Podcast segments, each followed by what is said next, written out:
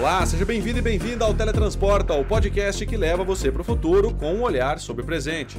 Esse é o spin-off do Porta 101 e aqui a gente fala sobre inovação. Eu sou o Gustavo Minari e hoje nós vamos bater um papo sobre o sistema de raciocínio clínico que se adapta a qualquer ponto da jornada dos médicos, oferecendo de tudo, desde a automatização de tarefas de rotina até o apoio em decisões mais complexas. Para explicar para a gente como essa inteligência artificial funciona, eu recebo hoje aqui no Teletransporta o Igor Couto, que é fundador da Sofia. Então se segura na cadeira, aperte o seu fone de ouvido, que é hora do teletransporte para o futuro.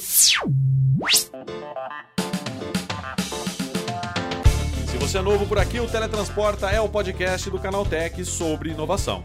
Aqui a gente fala sobre o futuro e sobre o desenvolvimento de ponta da indústria da tecnologia, só que com o olhar presente. São programas semanais, sempre às quartas-feiras, apresentados por mim, Gustavo Minari, com entrevistas com especialistas e muito mais. Você pode mandar pra gente o tema que gostaria de ouvir por aqui. É só enviar para podcast@canaltech.com.br.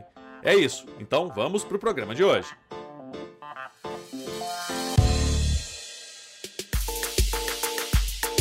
Uma startup que nasceu no núcleo de inovação do Hospital Sírio-Libanês criou uma inteligência artificial que consegue expor todo o raciocínio das intervenções ao médico.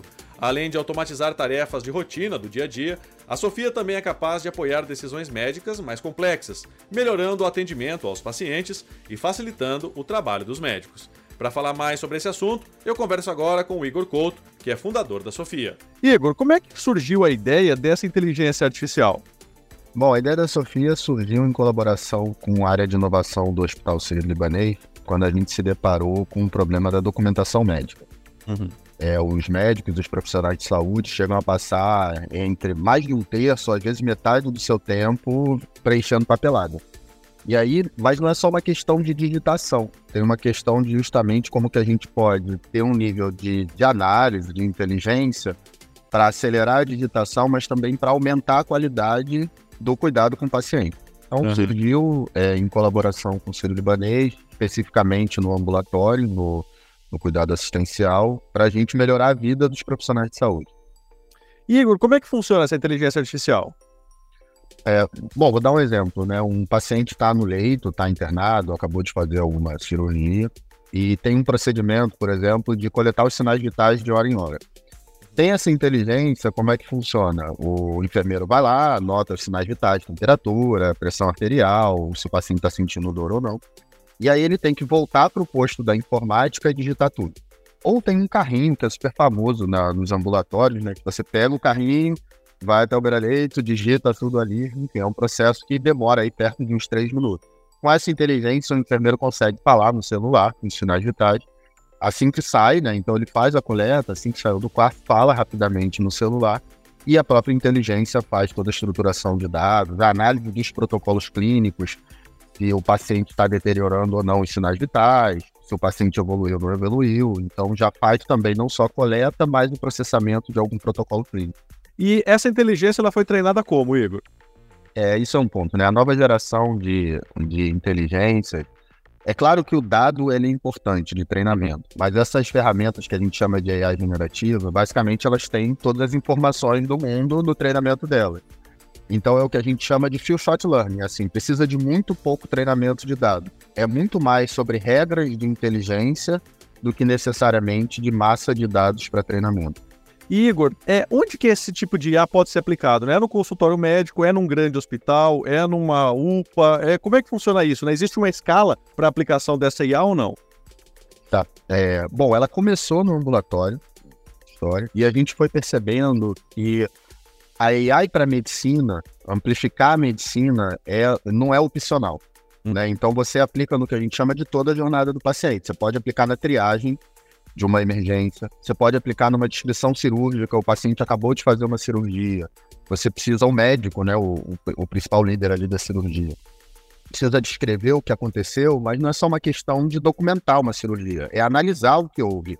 É, usou todos os equipamentos e, e, os materiais que pediu ou não, qual foi o desfecho, como é que estava o que a gente chama da facility, né? O local que a cirurgia foi feita, qual foi a performance da equipe.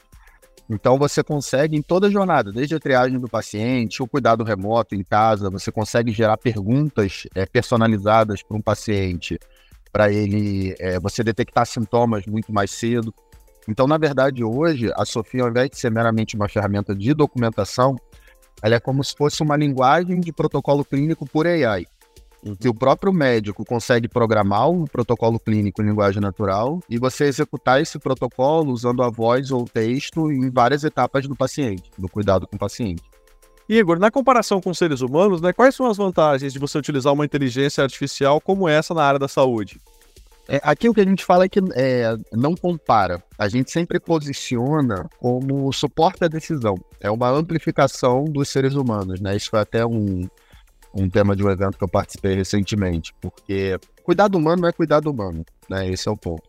Mas, por outro lado, tem algumas estatísticas que são bem alarmantes no, no, no processo de cuidado com a saúde, que mais da metade dos profissionais de saúde tem burnout. Uhum. Então, esse tipo de inteligência, ele está aqui não só para aliviar a carga de trabalho, mas também para aumentar o que a gente chama da capacidade cognitiva, né? Eu lembro alguns médicos falam assim, caramba, nem sempre a gente acerta esse cálculo direito. Uhum. Porque é isso, às vezes são cálculos super complexos que o médico que tem trocentos pacientes ali no dia, hiperpressionado ou enfermeiro, tem que fazer ali de imediato e ele nem sempre vai acertar. Uhum. Então, ela é uma ferramenta para amplificar o cuidado, para construir excelência do cuidado e não para comparar necessariamente, né? Porque é, é, é a liderança aqui está nos profissionais de saúde. Igor, né, diz uma coisa, com relação aos profissionais da área da saúde, a gente sabe que, que os benefícios são muitos, né, principalmente uhum. por essa coisa de automatizar processos mais complicados, mais morosos. Agora, e para o paciente, né, tem benefício também? Tem. É, bom, o, o, primeiro de todos é a redução de erro médico. Né, assim, tem um, tem um outro número que é... Eu demorei a acreditar, precisa pesquisar muito esse número para eu me sentir confiante, por exemplo. E é um número dolorido. Que erro médico é a terceira causa de morte nos Estados Unidos. Nossa. Existe, é, são 250 mil mortes ao ano. E em muitos países existe até uma falta de transparência e de rigor em documentar o que de fato foi erro médico, né? Então, uma estatística que ela é difícil realmente de lidar. Então, o primeiro é esse, quer dizer, o, o, o, o erro médico ele pode ir desde uma reação adversa até um tratamento que não é o ideal, até de fato uma condição de morte. E esse é o primeiro, assim, você, você prevenir. O segundo é o que a gente chama da personalização do cuidado. Porque como não tem tempo, literalmente esse é o ponto. Não é que o médico ou enfermeiro não possa prover um cuidado, não tenha conhecimento, capacidade ou vontade. Pelo contrário, são literalmente heróis, né? Mas como você não tem tempo, existe tanta pressão e o burnout, você não consegue personalizar o cuidado idealmente.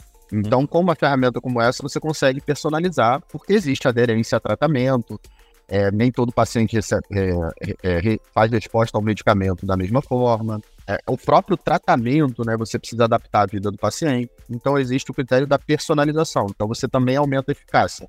Então, reduz erro, aumenta a eficácia. E muito paciente, tem algumas pesquisas que estão saindo, estão é, preferindo o nível de detalhe que a inteligência consegue dar. Ou seja, uma vez que concordamos com o diagnóstico, o plano de cuidado, o médico e a inteligência, a inteligência consegue detalhar com mais calma para o paciente. O médico não tem tempo, de novo, né? Não, com certeza, né? E aí você cai naquela velha história que a gente estava discutindo agora, que você tem o lado humano do médico, né? Que é aquele lado que vai ali, vai te confortar, vai conversar com você, mas também tem esse dado que é humanamente impossível para o médico saber todo ao mesmo tempo em determinado hospital que ele está de determinado paciente, né? É, e ter todas as especialidades, né? E, e, tem uma outra, uma outra beleza aqui, tem um protocolo que a gente está trabalhando recentemente, tem algumas coisas que a gente está fazendo já em validação científica, pesquisa científica. Vou dar um caso que é o um caso de anafilaxia, né? Por exemplo, um paciente foi fazer um procedimento cirúrgico há cinco anos atrás, e aí ele teve contato com contraste lá do iodo, alguma coisa assim, para fazer o procedimento cirúrgico, teve anafilaxia. Durante esse processo de documentação, a gente não colocou, por alguma razão, de tempo, de sobrecarga, qual a substância exata que o paciente teve essa anafilaxia. Ou não categorizou como anafilaxia, tem muitos códigos e subcódigos. Cinco anos depois, o paciente precisa fazer um, o mesmo exame de rotina, até para ver se estava né, curado ou não, e teve contato de novo com aquela substância. Isso é um, é um exemplo. Bom, é, existe um, uma inteligência que a gente está trabalhando e ela decodificou todos os protocolos de anafilaxia, de, de alergia, reação adversa anafilaxia, e ela conseguiu alcançar a performance muito próxima a como se fosse o, os maiores especialistas em alergia. Né? Uhum. Então ela chegou e bateu ali 96% de performance. Uma vez que você chega nessa inteligência, esse é o ponto. Você consegue escalar ela imediatamente para residente médico aprender com ela, para médico que acabou de começar, para médico que não é alergista. E você consegue processar para um, para cem, para mil, para um milhão. De um uhum. custo muito eficiente. Então, essa é a beleza, né? Quanto mais conhecimento médico confiável, a gente chama de seguro e transparente, né? Essa inteligência tiver, mais você consegue escalar e permitir que os médicos construam em cima dela ou até aumentem a inteligência dela com o tempo. Chegou a hora do quadro relâmpago. Quadro relâmpago é o momento em que nós trazemos uma curiosidade rápida sobre o tema que está sendo tratado e testamos os conhecimentos de você ouvinte. E a pergunta de hoje é: quando a medicina começou a usar inteligência artificial? Bom, uma das primeiras aplicações da IA na medicina foi o sistema de diagnóstico de doenças desenvolvido pelo médico Ian McQueenie em 1976. Esse sistema utilizava uma rede de diagnóstico baseada em regras para identificar doenças com base em sintomas e sinais clínicos. Desde então, a evolução das técnicas de aprendizado de máquina e o aumento da disponibilidade de dados de saúde têm impulsionado o desenvolvimento de aplicações cada vez mais avançadas.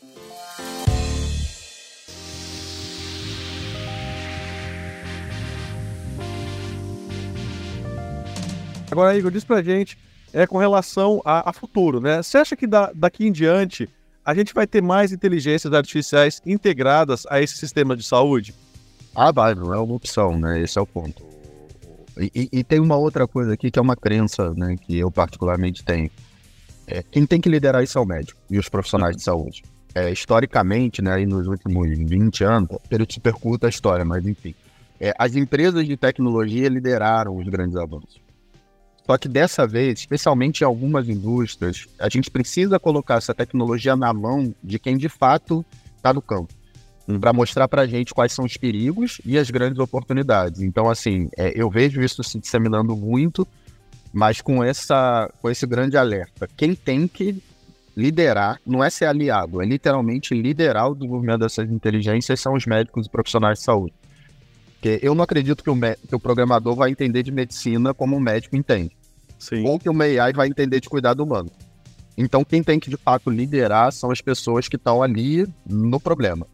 Igor, né, a gente tem é um problema bem grave, né? Eu diria que até um gargalo do sistema de saúde hoje, que é justamente a falta ou a demora no atendimento, né? Hum. Você acha que a inteligência artificial pode pelo menos amenizar esse problema?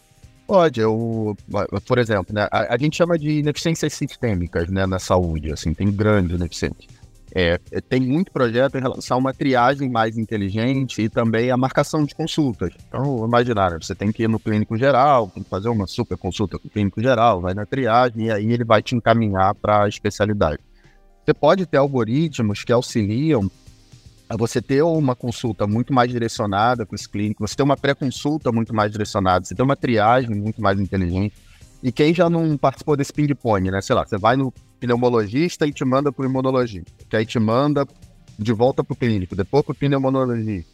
Então, otimizar a, a, marcação, a remarcação e a triagem dos pacientes é uma coisa que a inteligência artificial consegue dar aí um, uma performance absurda. Igor, né, a Sofia hoje ela está disponível em quais hospitais? É, vocês pretendem expandir isso para o futuro? Como é que está isso? É, bom, a gente está no, no, Eu diria que é o começo da trajetória, né? Mas já com resultados importantes. A gente está no Hospital Sírio-Libanês. A gente já, é, a gente nasce no Hospital Sírio-Libanês, né? Isso é um ponto importante. Somos a, a primeira startup do hospital, né? A primeira startup incubada.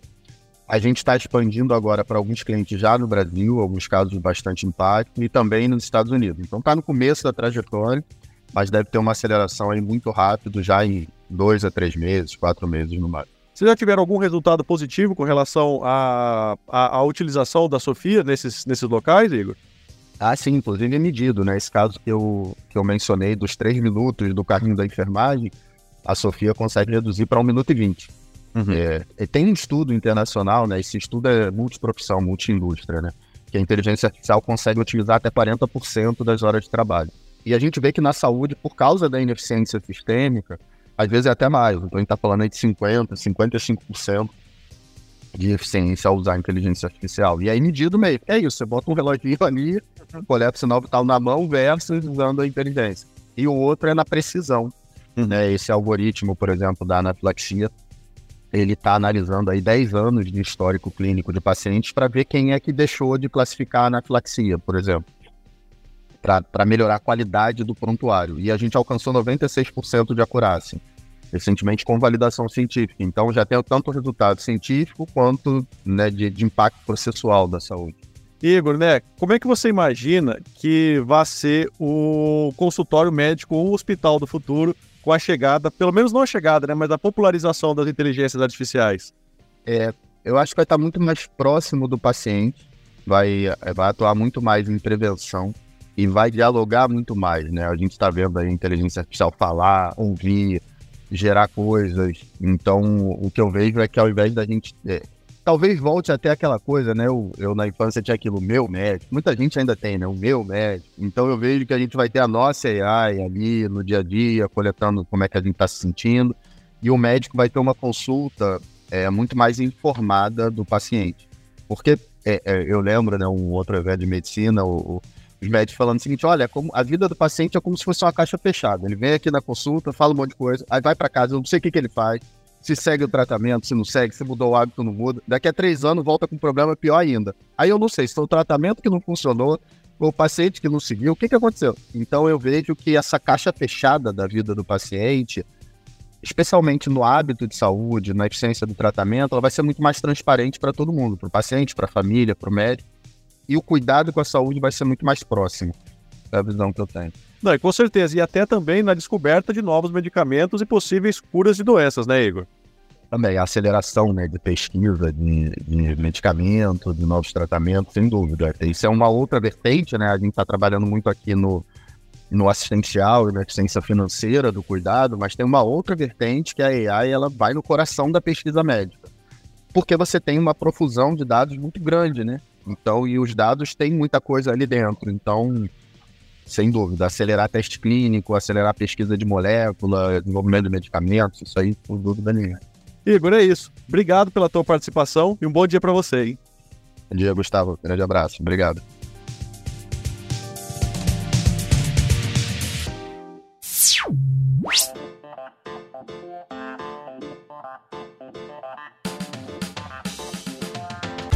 Isso aí, o nosso Teletransporta de hoje falando sobre como a inteligência artificial pode melhorar o atendimento ao paciente e facilitar o trabalho dos médicos, está chegando ao fim.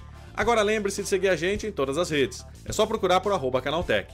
Nosso programa é publicado toda semana, sempre às quartas-feiras.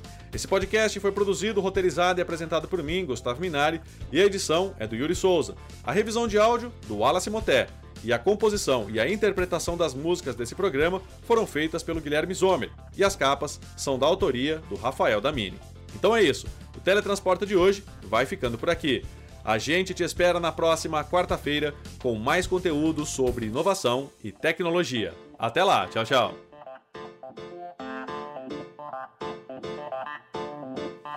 Thank